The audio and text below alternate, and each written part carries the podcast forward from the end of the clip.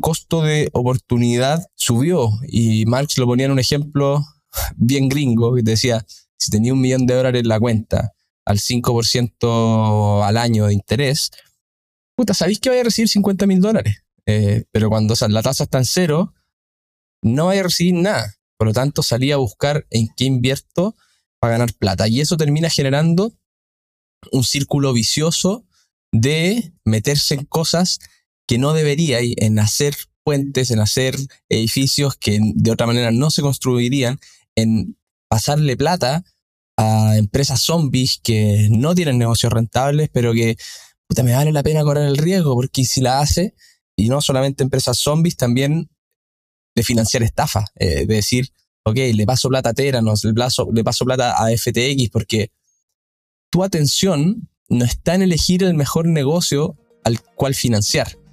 Tu atención está en tirarle plata para todos lados porque en realidad tu costo de financiamiento está siendo cero.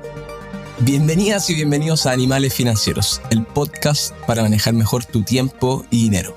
Somos Pablo Riemann y Francisco Verdugo y si te gusta lo que estamos haciendo recuerda seguirnos, apretar la campanita para saber cuándo salen estos capitulazos.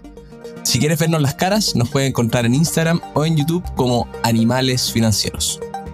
Te queremos aprovechar de recordar que lo que conversamos en el programa no son recomendaciones de inversión y son opiniones personales, no de DBA donde yo trabajo.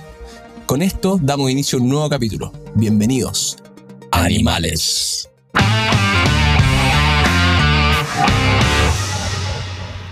Me sorprendiste con el disclaimers.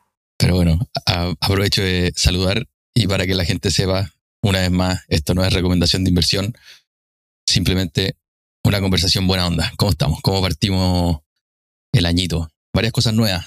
Si se conectaron a este capítulo y escucharon los dos anteriores, se dieron cuenta que hay cositas. Hay cositas. Igual, no sé cuándo va a salir este Pablito, si va a salir después de puta, el gran capítulo que te grabaste con Pato Jodar, lo estaba escuchando y es una genialidad. Lo deberían poner en todas las universidades de Chile cuando la gente entre a, tomar su ramo. Pero yo volviendo al postnatal, pues, así que ha sido una semana loca, con sentimientos encontrados. Está entretenido, la pega, me, gusta lo que hago, pero puta, después de un mes de no hacer nada, bueno, nada, entre comillas, eh, es muy loco volver a pensar con la cabeza en la pega. Echáis de menos a la chica. Mucho. Pero me gustó cómo lo poní de generé un, una relación que no habría tenido de otra manera y ya sentaste esa base. Ahora es simplemente construir sobre eso, pero partiste más adelante que el 99% de los papás en Chile. Es que lo importante ahí de las cosas que me voy aprendiendo son los cimientos. Los cimientos, esos que están ahí en los fundamentos para construir los edificios sólidos, las buenas empresas, las buenas relaciones, todo lo que se, todo lo que se necesita en la vida. Al final estas cosas de corto plazo, puedes tener un rajazo, puedes ganar plata, puedes pasarlo muy bien en una noche de carrete o lo que sea, pero en el largo plazo se te va a olvidar y realmente no va a ser eh, lo que te va a hacer feliz. Así que, yéndonos a los fundamentos y yéndonos a nuestra disciplina, me retaste el otro día porque salió Memo de Marx y siempre decimos cuando sale Memo. Que no quería grabar. yo no quería grabar, es que no quería, la vuelta me tenía loco y dije, ¿cuándo me leo esta cuestión? Así que mm, muy bueno el reto, muchas gracias, lo sacamos adelante igual. Pero bueno, ya saben, este será el quinto sexto capítulo que hemos hecho los memos de Marx. Vamos a seguir haciéndolo. Es un poquito repetitivo, pero a veces ser repetitivo creo que es importante, sobre todo con, como él dice, Sea Change, el cambio de marea, que lo pueden escuchar también, capítulo 32, que al final habla de los últimos 40 años han sido muy distintos a lo que pueden ser los próximos 40 años, principalmente por el cambio de la tasa de interés de los bancos centrales. Él habla de Estados Unidos, pero yo creo que en Chile la situación es muy parecida. Así que hoy día vamos a dar otro piscinazo a qué implica una tasa de interés baja, qué implica un cambio en la tasa de interés y cómo eso debería cambiar nuestra toma de decisiones como inversionista. Claro, toca temas que, que ya he ido hablando, pero se nos puso romántico el amigo y ante el romanticismo hay que ser, porque se acordó que su primer memo exitoso fue el año 2000. El primero sí que le empezaron a decir, oye, qué bueno lo que escribiste, la cagó, interesante. Y el que ya llevaba 10 años escribiendo. Había empezado a escribir en 1990. 10 años se demoró en que apareciera esa cuestión de, oh, qué, qué bueno, eh, llegó el éxito. Y Qué nivel de disciplina, weón. impresionante. pues, bueno, Y persistencia y aguantar. Nosotros hacemos este podcast y si no nos reescuchaba nadie en tres semanas, yo creo que decíamos, no, esto no funcionó. nos pasó un poquito y luego por eso lo vivimos en temporadas, como que fue ya, filo, sigamos después porque no estaba funcionando tanto. Pero ya no va a parar más, así que Pero eso me dio yo. Si Howard Marks aguantó 10 años sin que nadie le dijera nada, tú podías aguantar un año haciendo algo sin que nadie te diga nada. sí. Y si lo vemos del lado de la humildad, deberíamos aguantar 20 porque Howard Marks es mucho mejor que nosotros, pero ese primer memo lo inspiró, fue inspirado como en un primer memo exitoso, fue inspirado en un, libro. Y ahora como que se leyó otro libro y como que dijo, oh, me acordé que hace tanto tiempo un libro me inspiró a hacer mi primer gran memo. Ahora me le- leí otro gran libro que habla de tasas y la importancia de las tasas de interés y también me inspiró y me recordó todo eso. Entonces lo pone un poco en romanticismo, al amigo le gustan las historias y era una muy buena historia para partir que nos trata de recordar que, como decís tú, hemos vivido... Pero te dieron ganas de leer el libro, o no, ¿no? absolutamente A no. mí sí. Pero es que tú ya hay 52 libros en el año, pues, para ti como que tengan a leer el libro es como... Pero me gusta, me gustó el nombre de Price of Time y que es la historia de las tasas de interés. Es la historia, es decir, pero como la historia larga de las tasas de interés. Y ese tipo de libros, quizá más antiguos, quizá no hablando de la última técnica de productividad, de repente son los que tienen las joyas. Y por eso me gustó que Marx dijera, "Bueno, me engancho de este para hacer un memo, porque son lecciones que se van a repetir y repetir y repetir, como decía Mark Twain. Sí, La historia no se repite, pero, pero rima. rima. Exactamente, pero prefiero que me lo resuma, que me lo resuma Marx. Eh, no sé, es la, la vida es un trade-off y no y hay que elegir a dónde uno le hace el doble clic y en este el doble clic creo que para mí está bueno de que, hizo Marx porque al final te, nos dice vivimos en los últimos años, las últimas décadas con ayuda. Ustedes de repente, a los que han ido, los que han viajado, se han ido, al aeropuerto, están las típicas winchas estas que, que avanzan solas y uno camina y ve a los que se fueron caminando por el lado y dice, hoy que son pavos porque yo voy caminando igual que ellos y voy avanzando mucho más rápido. Pero a veces a uno se le olvida que avanzó más rápido porque estaba recibiendo ayuda y empieza esta cuestión de, hoy que soy buen inversionista, soy seco, la estoy haciendo y esta cuestión la voy a poder hacer para siempre. Y ahí es cuando te dice, latigazo, esto lo estáis logrando porque las tasas estaban muy bajas y todo eso generaba condiciones que de alguna manera deforman la realidad y mm, hacen que la economía esté muy estimulada y todos se puedan comprar autos porque las tasas están baratas, le baja el costo de... Ya, pero hay una larga lista, pues no, no vamos, no las tiremos así de rápido. Ok. Pero con lo que decíais de mm, yo creo que soy un genio, cuando en verdad simplemente estuve en la wincha automática, me acordé de mm, un post en LinkedIn, aparecen bastante seguido gente que dice como, oh, me ha ido increíble las inversiones, mírenme cómo renté 35% y el S&P rentó 20%. Síganme para más tips financieros. Y un compadre que había dicho eso y puso como, es súper fácil ganarle a los índices y la inversión activa. Y creo que tú lo comentaste, esto haber sido hace un año, dos años, como, estáis mal, pues. Puede que la haya ganado en seis meses, en un año, en cinco años, pero no la haya ganar probablemente en 10 años, en 20 años. Era una persona que trabajaba en otra cosa, que lo hacía por, por la buena onda. Mm. Entonces, muy importante diferenciar la suerte y haber estado parado en la wincha, wincha rápida versus en verdad ser un buen inversionista. Sí, de hecho, hablamos algo por ahí en la semana por WhatsApp y yo te decía, puta, me, me- me pasan muchas cosas con estas personas que hacen un curso de value investing y se ponen a invertir y claro, invierten en acciones chilenas y los últimos dos años le ha ido bien y creen que son unos magos y ahora se creen unos value investors. Estaban sobre la wincha. Eh, los últimos dos años el mercado chileno rentó increíble, probablemente en cualquier cosa que le metieran plata te iba a ir bien cómo lo hubiese ido si hubiesen estado invirtiendo en Chile en los últimos 12 años cuando la bolsa chilena no ha, bolsa chilena no ha hecho nada eh, sin estar arriba de la wincha. Creo que ahí el escenario cambia, cambia muchísimo y de alguna manera creo que es lo que queremos transmitir en este capítulo. Sé consciente de las condiciones que estás viviendo porque hay cosas de suerte, hay cosas de, de, de estas condiciones externas y hay otras cosas que tú podías estar haciendo bien, pero tenéis que aprender al menos a distinguirlas. Partiendo por la tasa de interés, que es quizás la variable más grande de todos los retornos de las inversiones. Yo me acuerdo cuando entré a trabajar a DBA, hacíamos análisis fundamental de las compañías, que es cuánta plata ganan, cómo la proyecto futuro, la traigo en valor presente y tengo un valor que lo comparo con el precio. Y todo el mundo hablaba de las tasas de interés y yo decía, pero bueno, ¿qué importa si al final lo importante es la plata que ganan las compañías? Y ahí empecé a darme cuenta de, claro, la tasa de interés es la base de la tasa de descuento, que es una de tus variables más importantes al analizar una compañía. Después tiene ramificaciones con el mercado de bonos, con el premio por riesgo. Y cada vez fui aprendiendo más, sobre todo gracias al CFA, de que en verdad es por lejos la variable más importante de las inversiones. Y por eso creo que está bien que le dediquemos un ratito y ahora sí a la lista de qué implica tener tasas bajas. Y partiendo por, son, ¿cuántos son? ¿10, 11 puntos? Son varios. ¿no? No, vamos con lo más importante porque... Sí, quizás no los vamos a decir todos. Sí. Pero lo, primero y lo más fácil es que estimula la economía. Que me imagino que varias, o tú que nos estás escuchando, puedes tener un crédito hipotecario. Si lo pediste en el 2020 y tenías una tasa de UF más 1, UF más 2, es mucho más probable que te compres un departamento ahora que estamos cerca de UF más 5. Y me ha pasado que no, no haya tenido estas conversaciones, pero venir a Chile me, me abre la puerta a estas interesantes discusiones de gente que tomó una tasa mixta.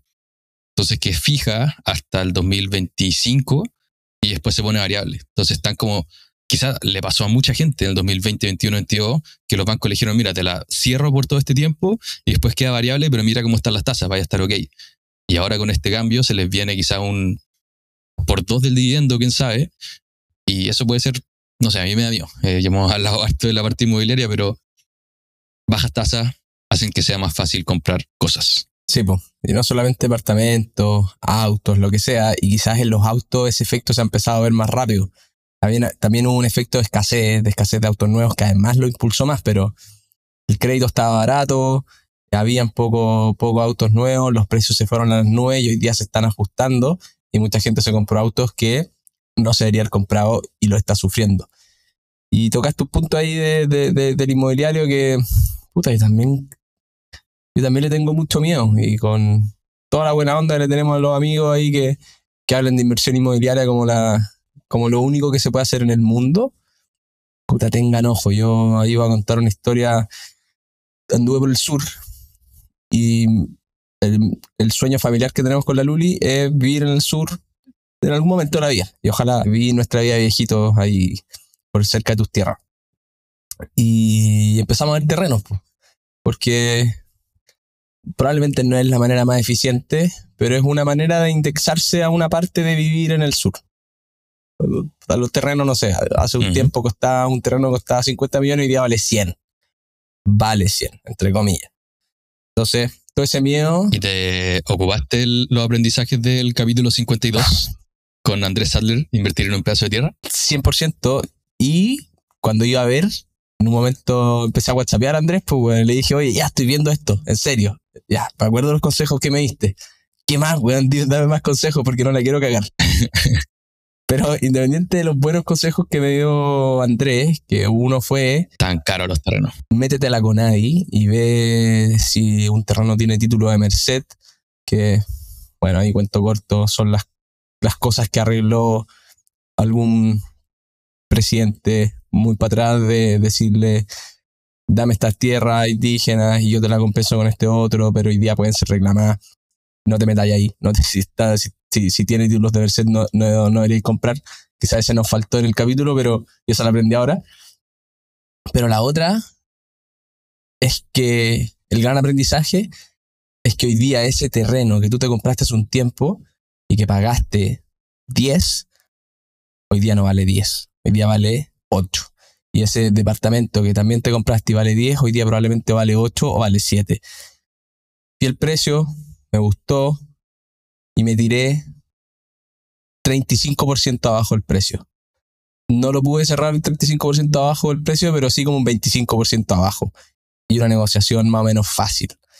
Entonces, como que estoy viviendo en carne propia esta cuestión de todos los que me trataban de, vender me decían, no, si esta cuestión no baja, solamente sube. Y cuando empecé a negociar, se tiraron para abajo al tiro muy rápidamente. Así que tú no ves los precios todos los días en el mundo inmobiliario, en el mundo de los terrenos, porque no existe ese mercado. Pero a la hora de vender. O de comprar, veis la volatilidad. Claro. veis la volatilidad y veis la realidad de los precios. Bueno, estos precios que fueron afectados por la tasa de interés. Sigamos por ahí porque si no nos vamos a volver para el mundo inmobiliario y no, es, no es la idea, pero... Pero ha sido uno de los temores, pues cuando históricamente sube la tasa de interés, baja los precios de las acciones, baja los precios de los bonos y baja los precios de los departamentos.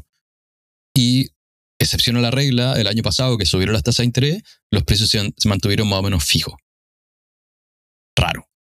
Y hay mucho incentivo también, que los bonos, que incentivo tributario. No sé, siento que pueden haber presiones de gremios, pero ya, no dediquemos este capítulo entero al, mundo inmobiliario, solamente que la tasa de interés afecta y debiese ser hoy día mucho más difícil comprar un departamento por el crédito y, por, y si vaya a comprar un departamento o un terreno, a la gran Francisco Verdugo y negocia porque probablemente vaya a poder conseguir un mejor precio.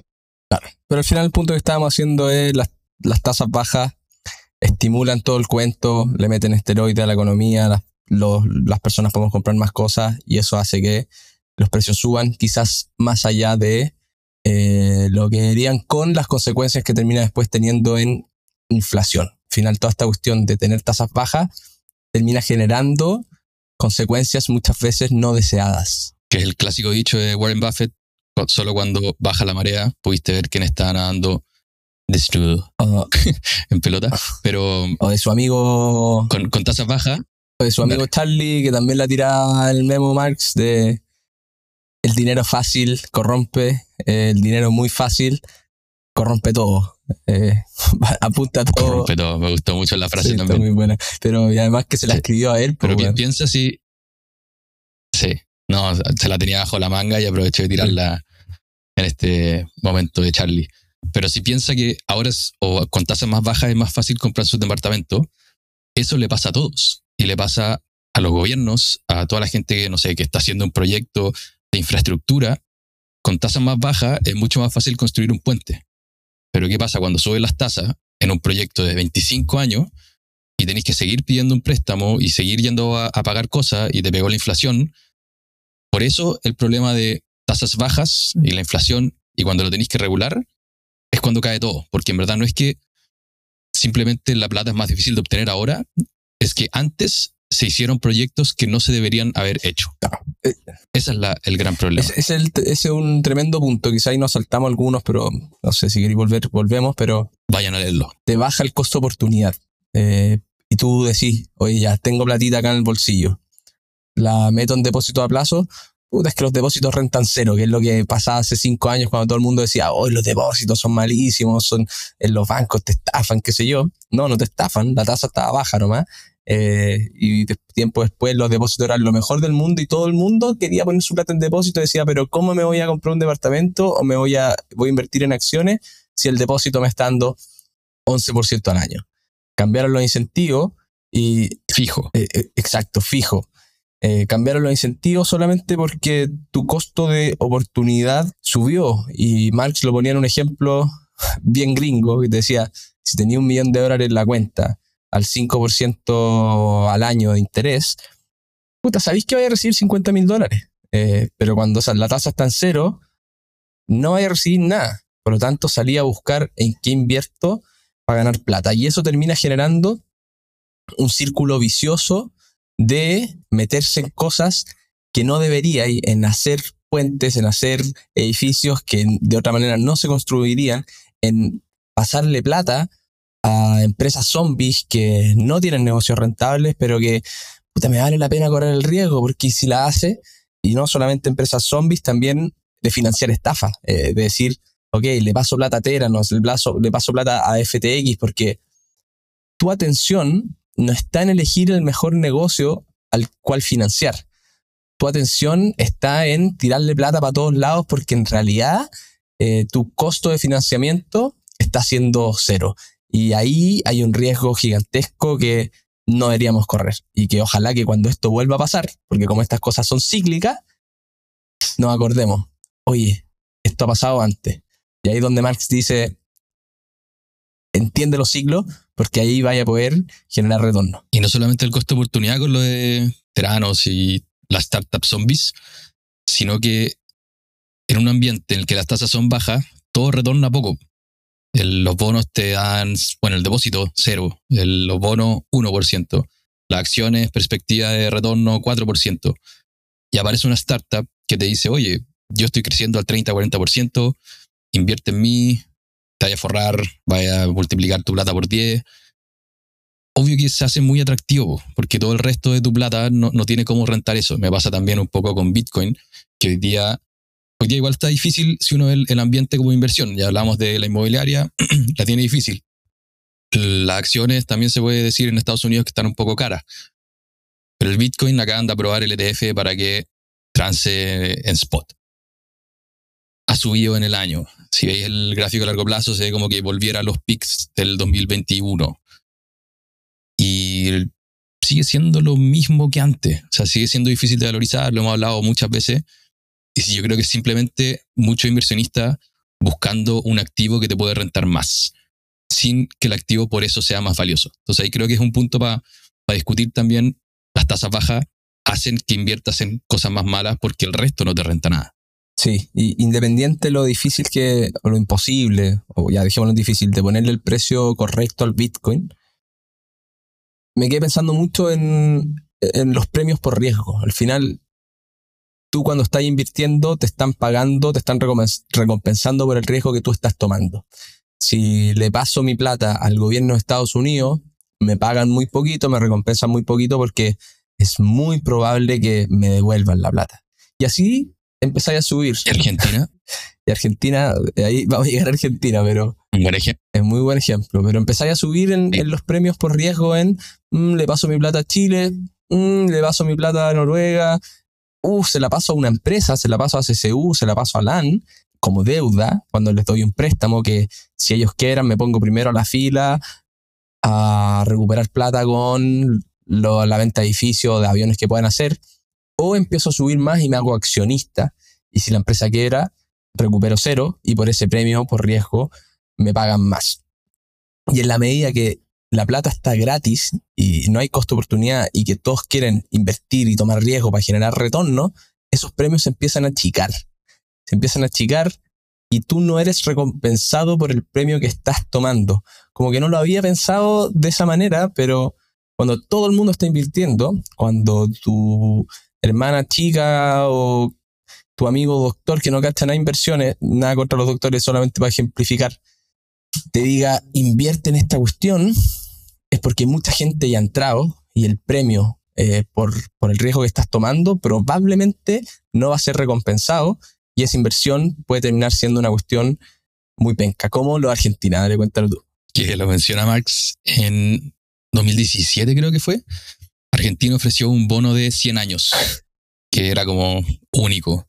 Y estaba ofreciendo una tasa de 7,85% al año versus el 2,8%. ¿Puedes explicar lo que es el bono, ese bono a 100 años? Es un bono que te va a pagar intereses todos los años, todos los años por 100 años hasta el año 100, que es donde te devuelve el principal. En vez de un bono, los bonos cortos son de un año, mediano 3, 5 años, un bono largo puede ser 10 años, 20 años, pero un bono de 100 años es muy difícil de ver o tomar un compromiso tan largo. Con Argentina, además. Bueno, y con Argentina, que está dando esta tasa de 7,85 versus el 2,8. Y los inversionistas, como decían, bueno, necesito algún tipo de retorno, 2,8 muy poco.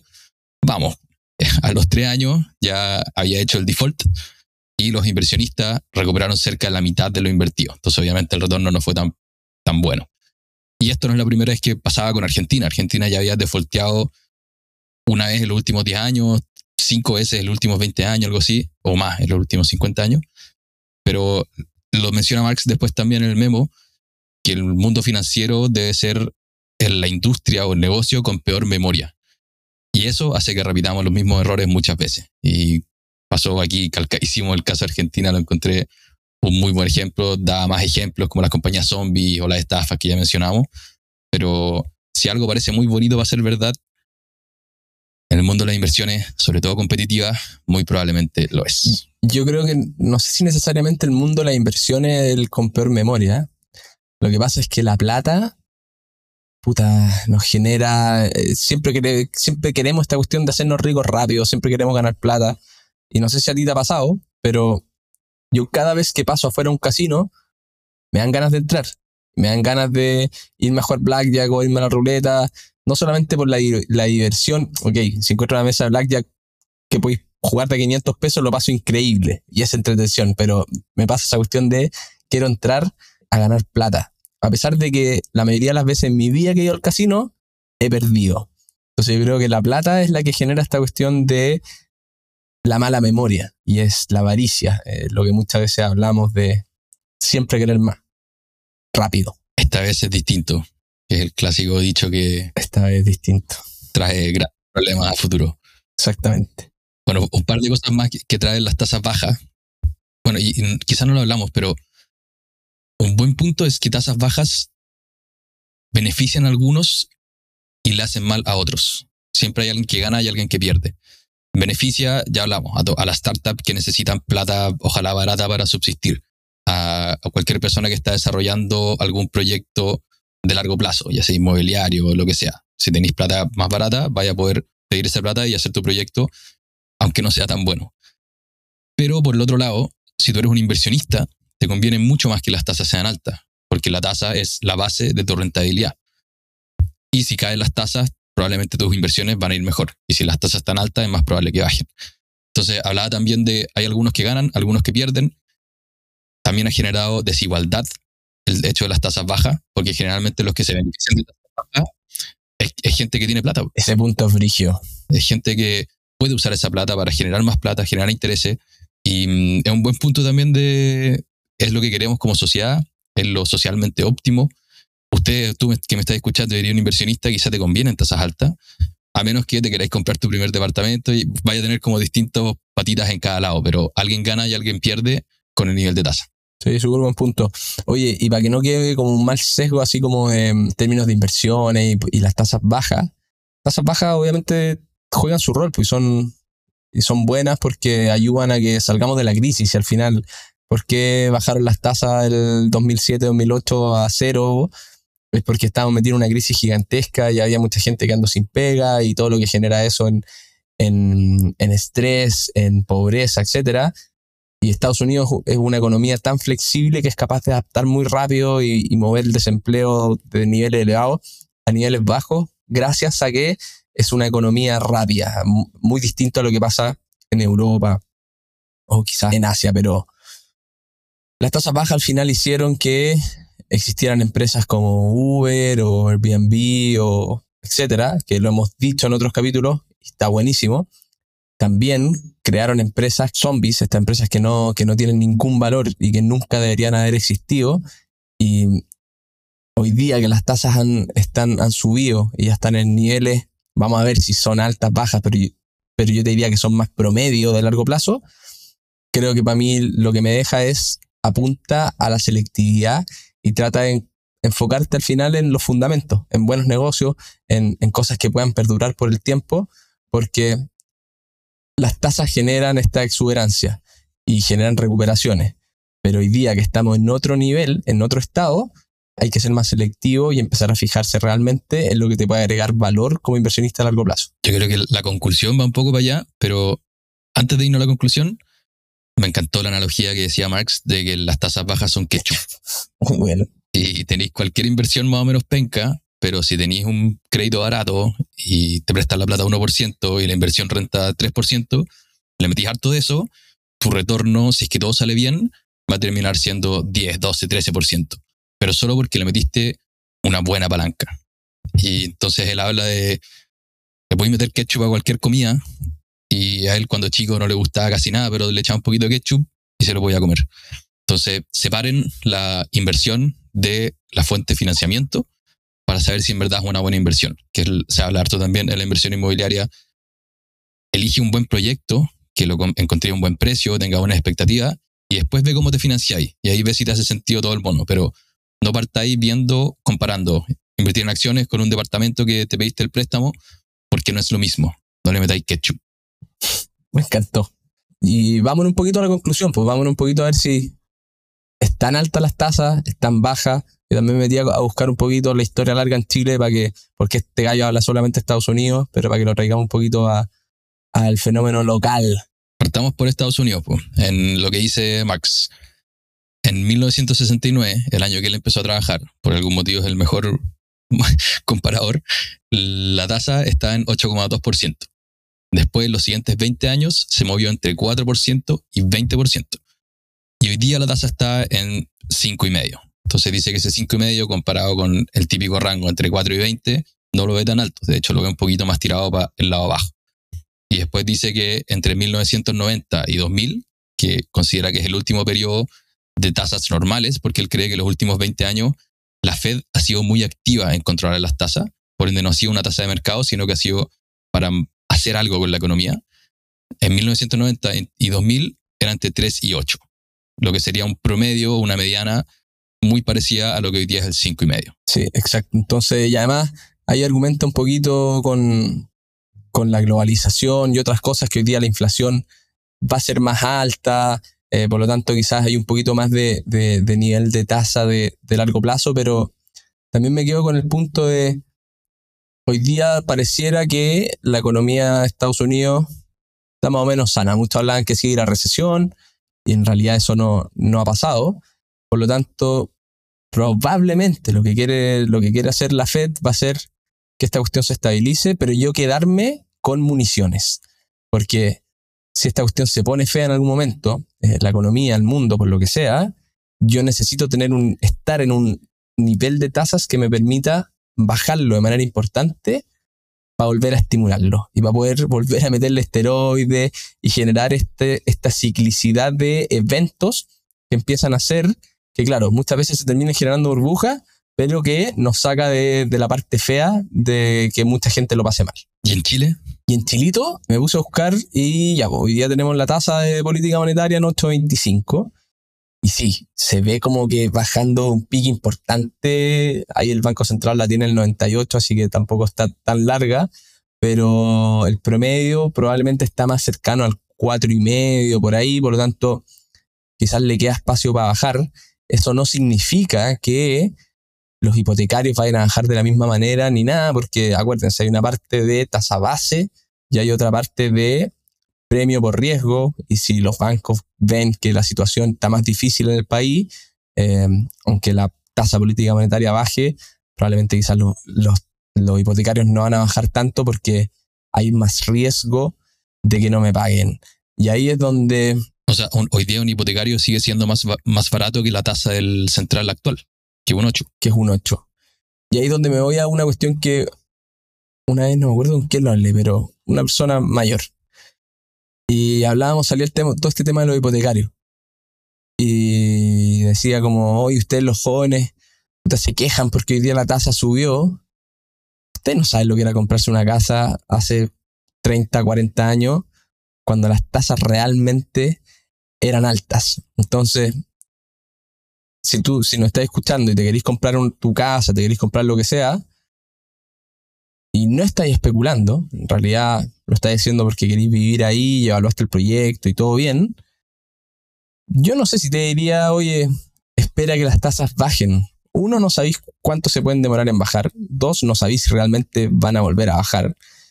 Y si el proyecto hoy día tiene sentido para ti, tómalo porque si las tasas bajan, vaya a poder refinanciar el crédito y todo bien. Y si las tasas suben, te quedaste enganchado en una buena tasa. Entonces, amarraste una tasa Creo que ahí es cuando uno como que se aleja de esta cuestión de la especulación y entra a lo que a nosotros nos gusta de tomar decisiones razonables de largo plazo en base a las condiciones que tenemos hoy. Claro, sería un especulador, se espera que bajen a lo que quiera en realidad, o cámbiate de podcast. Pero volviendo a la tasa de Chile, el promedio, dijiste largo, era como 5%, actualmente está en 8%, y la meta del Banco Central es 3%. ¿Tú crees que se va a ir más a un 3 o un 4? Difícil, difícil porque... Pregunta difícil. Sí, porque al final, claro, imagínate entramos en una recesión así muy profunda. Ok, hoy día la economía está lenta y, todo lo que queráis, pero imagínate entramos en una recesión brutal. se puede ir a cero. Entonces, no, no, no, no sabéis. Pues ahora, si está una recesión brutal, se, puede, se va a ir a cero, pero los bancos van a dejar de, dar crédito. Entonces empieza todo, se empiezan a mover todas las variables y no, en realidad tú no sabéis cómo te termina afectando, porque no sabéis ni siquiera si hay, si hay tener pega. Entonces, volviendo para atrás, como recomendación es toma las decisiones con la información que tenía hoy día, cumple las reglas del juego, capítulo 70, de tener tu primer millón, de tener tu cuento ordenado. Y dale, si al final si te quedas inmovilizado porque estás esperando que las tasas vuelvan a cero, no vaya a ser nunca en tu vida. Si estás cagado miedo porque crees que las tasas están altas, no vaya a ser, de nuevo, no vaya a ser nada en tu vida. Dedícate a, seguir aprendiendo y a seguir ordenado nomás. Y yo voy a robar la conclusión de Marx en su memo, que dice, primero, en el periodo entre 1980 y 2021, generalmente estábamos en una situación de que las tasas estaban o bajando o muy bajas. Dos, esto tuvo profundas ramificaciones en muchas áreas, incluyendo qué tipo de inversiones iban a ser las ganadoras y las perdedoras. Tres, eso cambió en 2022 cuando la Fed tuvo que cambiar su política monetaria y empezar a subir las tasas para combatir la inflación. Cuatro, probablemente no vamos a volver a una situación de 0 a 2% de, de tasa de interés, a menos que sea una respuesta temporal a una recesión. Por ende, el ambiente de inversión en los próximos años probablemente va a ser tasas más altas de lo que vimos entre el 2009 y el 2021. Y esto es lo más importante, creo, que distintas estrategias van a ganarle al mercado o a funcionar mejor en el periodo hacia adelante, que pueden ser distintas a las que pasaron en los últimos 20 años por ende, nuestra alocación de capital, nuestro asset allocation, debiese ser distinto. Y ahí él te dice, si en Oaktree te podemos ayudar, escríbeme, bla, bla, un poquito de venta. Pero a mí me hace mucho sentido que no miren tanto para atrás, estamos acostumbrados a ver, a seleccionar inversiones según lo que les fue bien en los últimos 5, 10, 15, 20 años, pero puede que los últimos 5, 10, 15, 20 años sean muy distintos a lo que se viene para adelante. Sí. A mí lo que me gusta es que con los niveles de tasa que tenido hoy día, y quizá incluso más bajo, vaya a ver que tu plata del, colchón sube. Olvídate de la inflación porque ahí entra a cuestionarlo si realmente sube o no, pero vaya a ver que sube y eso siempre es lindo. Con el nivel de tasas, que tenemos hoy día, además, te podía agarrar un buen yield en la renta fija, que es lo que este gallo también argumentaba hace uno, un par de memos, y eso eh, a tu portafolio completo le puede bajar la volatilidad. Eh, y la otra parte en la que yo sigo confiando es en que en las acciones para el larguísimo plazo, creo que no tenéis que dejar de hacerlo, pero sí ser mucho más selectivo. Eh, está bueno el ETF de ARC de la Cathy Wood del Innovation en puras empresas que no ganan plata para ponerle, para ponerle riesgo a tu portafolio, pero hoy día eh, es mucho menos interesante, creo, que otra alternativa de empresas que tengan muy buenos negocios, sigan en plata, no están muy endeudadas y tengan ventajas defendidas en el tiempo que puedan hacer que ganen plata por muchísimo tiempo más. Entonces, creo que el mundo va hacia esa selectividad, al menos eh, con las condiciones que tenemos hoy, que parecieran ser bastante razonables. Amén. Avanzamos. Terminemos, vamos al resumen, a las reglitas. A las reglitas. Y la primera, creo, no sé si la dijimos, pero creo que se sale como conclusión. Hoy día, si estás invirtiendo, estás en una mucho mejor posición que si hubiese estado hace dos años. Un bono hoy día te puede rentar fácil 4 o 5%, cuanto antes te rentaba 1 o 2%. Si bajan las tasas, los bonos rentan más, las acciones rentan más. Y hoy día es más probable que bajen comparado a hace dos, tres años. Entonces, si estás invirtiendo, alégrate de que las tasas están más altas siempre y cuando no entremos en una recesión y pierdas la pega. Yo voy a ir con otra para dar de, de, que se acuerden de si les ha ido bien invirtiendo en los últimos 10 años, 5 años, 2 años, acuérdense que iban sobre la wincha que te lleva en el aeropuerto y te hace sacarle ventaja a los que van caminando al lado. Porque te puede ir muy bien, pero no necesariamente por tus habilidades como inversionista, sino porque te están ayudando en exceso. Entonces, bien que te haya ido bien, pero hoy día evalúa de manera crítica en qué tenéis que invertir hacia adelante, dado el nivel de tasas y dado el nivel de cómo se están comportando las, las empresas hoy en día. Porque tasas bajas, deuda barata, es ketchup. Y cuando vayas a invertir, no le metas ketchup a tu inversión, analízala por separado, ve que te hace sentido, invierte diversificadamente quizás en algo pasivo. Pero invertir en un proyecto más o menos y solo invertir porque tenéis un crédito barato es meterle ketchup y probablemente se puede empeorar la situación, puede que ese proyecto nunca sea rentable y que nunca deberías haber metido en él. Y la última de mi aprendizaje del último mes. Si estáis buscando una casa, estáis buscando un terreno, tira tu oferta 40% abajo. Probablemente la vayas a sacar a un buen precio y ojalá que no lo hagáis para especular, sino que sea parte de tu proyecto de vida nomás. Nos vamos. Buenísimo. Che, Sorpréndeme. vamos a la cajita. Sí. Bono de 100 años. Me toca a mí. Sí, señor.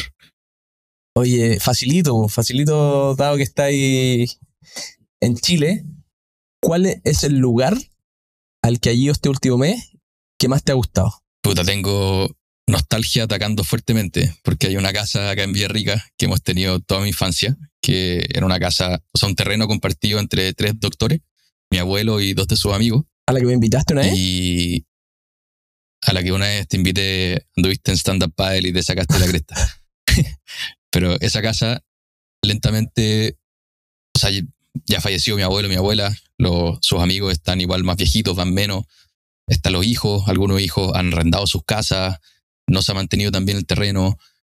Entonces veo más probable en el futuro que esa casa no exista que exista.